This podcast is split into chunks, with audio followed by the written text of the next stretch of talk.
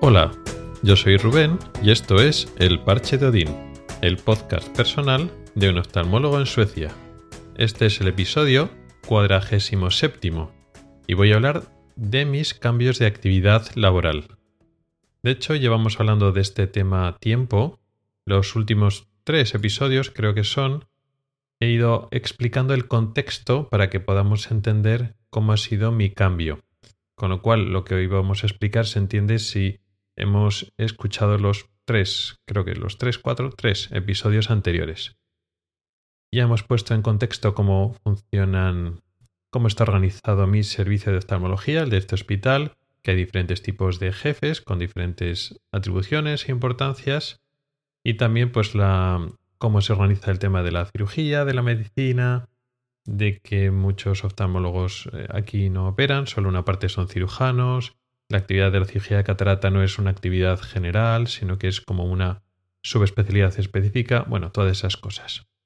El caso es que lo que teníamos apalabrado, el plan que tenían los jefes conmigo, y es lo que habíamos hablado, es que al principio, en los primeros meses, hasta que yo tuviera la homologación, porque tenía que aprobar el curso de sueco y hacer unos papeles y todo eso, los primeros meses iba a trabajar en una de las tres áreas que tenía encomendadas para el futuro. Es decir, iba a trabajar en la parte de oftalmología infantil, que es solo médica, iba a operar cataratas y pasar consulta de cataratas, que es quirúrgica sobre todo, y iba a trabajar en la consulta de estrabismo, que aquí está separado estrabismo infantil y iba a pasar consulta, pero también e-, era quirúrgico. Con lo cual, de estas tres cosas que iba a hacer yo ya cuando tuviera todos los papeles y trabajara ya al completo con todas mis competencias, pues al principio iba a dedicarme solo a la parte de infantil hasta que tuviera homologación. Y eso he estado haciendo durante estos meses. Ya una vez tenía la homologación, pues tuve una reunión con mi jefa, que era la jefa de médica. Recordemos que había dos departamentos grandes de oftalmología la parte de médica y dentro de esa, pues los diferentes subsecciones y dentro de esa subsección, la de infantil. Luego estaba la parte quirúrgica. Y aunque yo tenía una importante parte quirúrgica, la parte del estrabismo y la parte de la catarata, en principio yo estaba contratado en la parte de médica. Y entonces, bueno, pues cuando ya tuve los papeles, pues me reuní con la jefa mía, la jefa número dos, por decirlo así, que se encarga de la parte médica, a ver un poco cómo nos íbamos a repartir. Y bueno, pues eh, estamos hablando, pues, que te interesa, que haces una cosa, que haces otra. Bueno, pues quiero operar cataratas.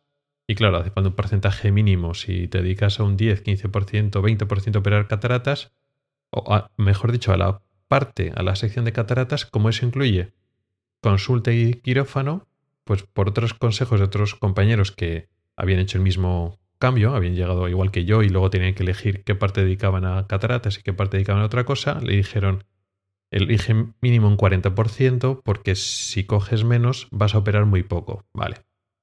Entonces me planteé eso, bueno, pues cataratas, pues en torno al 40%, ¿vale?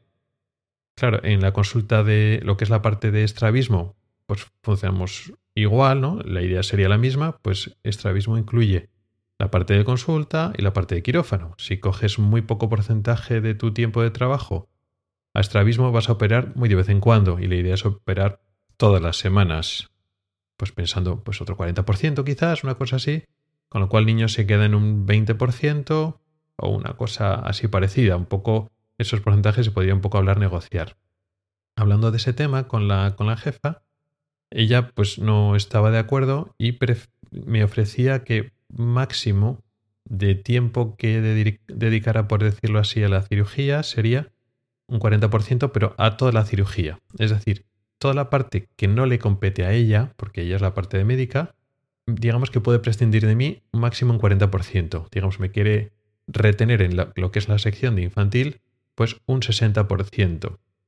Claro, eso no me coincidía mucho con mis ideas, o por lo menos conforme habían, habían ido pasando los meses y veía cómo estaba organizado el servicio de oftalmología, eso al final operas poco.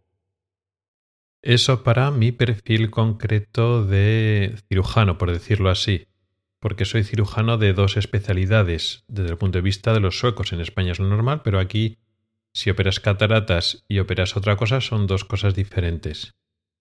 Por lo tanto, en mi caso en concreto, y dadas las ventajas que tiene este hospital, que tiene alta demanda de cirujanos de cataratas y cirujanos de otras subespecialidades como la mía, que es estrabismo, pues la posibilidad de operar de forma regular cataratas y operar estrabismo de forma regular.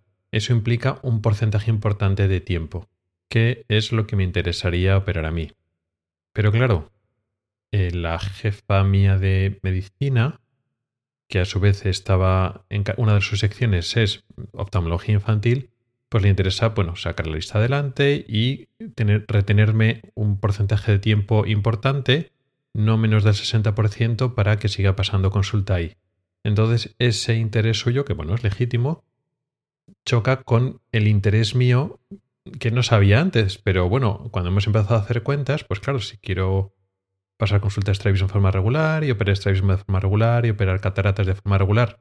Y claro, si opero cataratas tengo que pasar consulta, no puedo operar cataratas y no pasar consulta, al final pues no salen las cuentas. Entonces eso que me ofrecía de, bueno, máximo un 40% fuera de lo que es oftalmología infantil y luego ya te lo repartes como quieras, pero yo no te puedo ofrecer más. Y claro, eso no me interesaba. Ese era un problema de los dos principales problemas de lo que me ofrecía.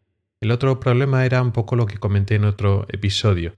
Tal como estaba organizada la parte de medicina de oftalmología infantil, que no estaban muy subespecializados, que había muchos casos complejos que requerían alta especialización y se movía en un terreno de lo que yo llamaría oftalmología general del niño, donde lo que es tan específico del oftalmología infantil, que sabe sobre desarrollo visual y sus cosas derivadas, realmente, pues bueno, tienes que saber mucho de córnea del niño, mucho de cataratas del niño, mucho de glaucoma del niño, mucho de uveitis del niño.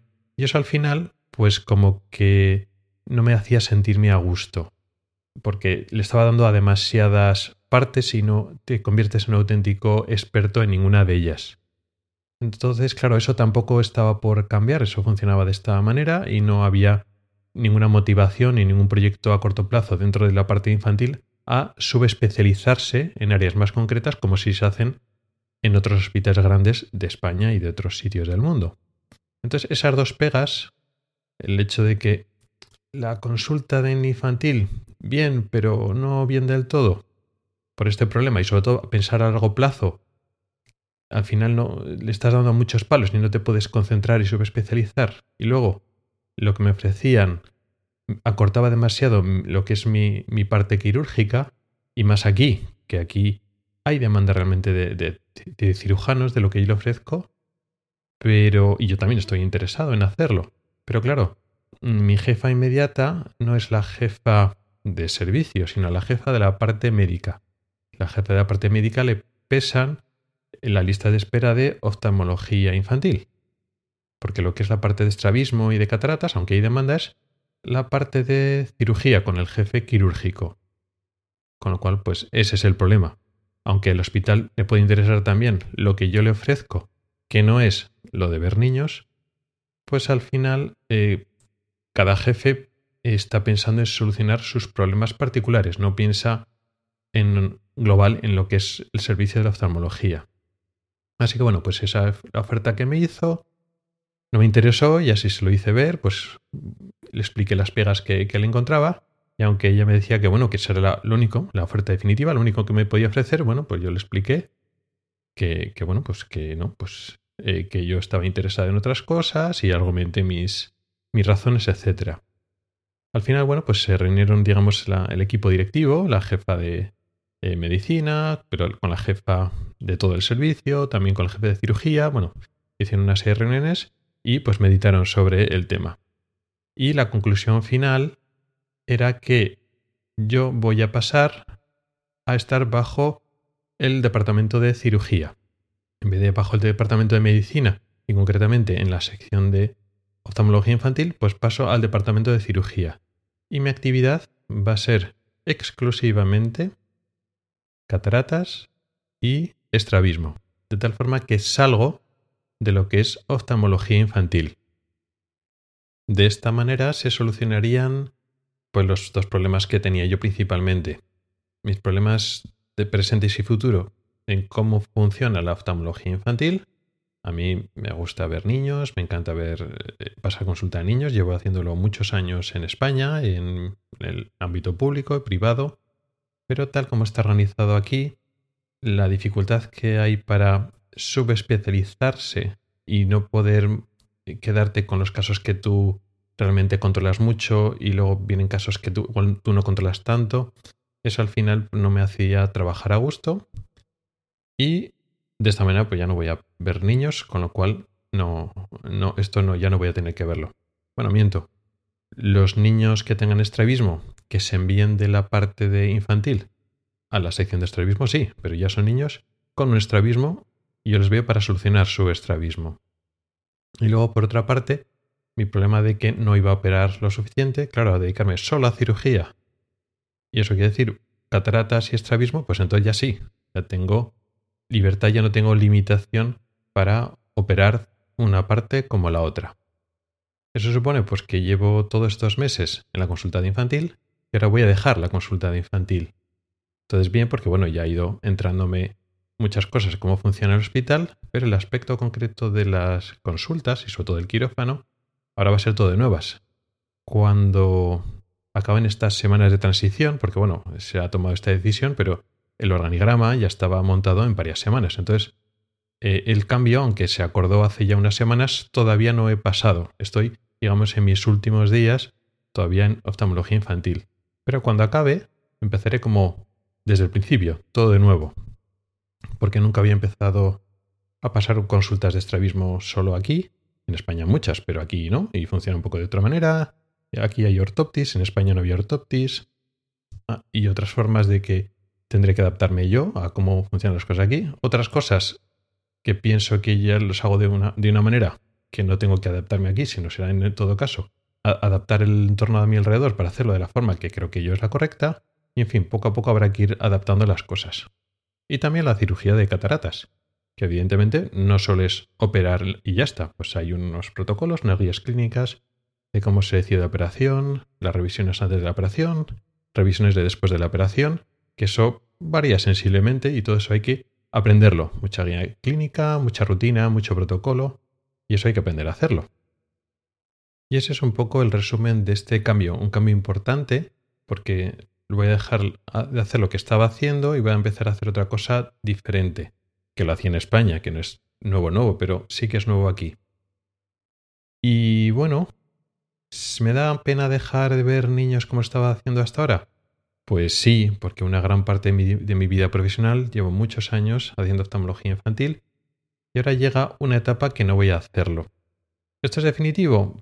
Pues no lo sé, no lo creo la vida da muchas vueltas y bueno, ahora esta es la decisión que hemos llegado y ahora voy a estar una temporada sin ver niños de forma habitual, tradicional. Voy a ver niños con el problema concreto del estrabismo. Pero bueno, en un futuro ya veremos. Quiero decir que los conocimientos y la experiencia que, he acumulado estos años no desaparecen y supongo, o estoy bastante seguro, que los seguiré utilizando y podré utilizarlo más adelante.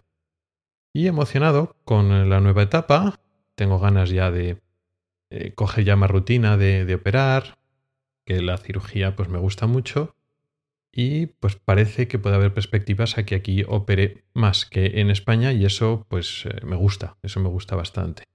Pero bueno, también da un poco de pereza como volver a empezar desde el principio. Eh, las rutinas, aprender un poco a confundir las cosas, ¿no? Y volver otra vez desde lo más bajo, porque ya en estos meses ya había cogido un poco más de carrerilla. Pero bueno, mm, también por otra parte es lo que hay que hacer.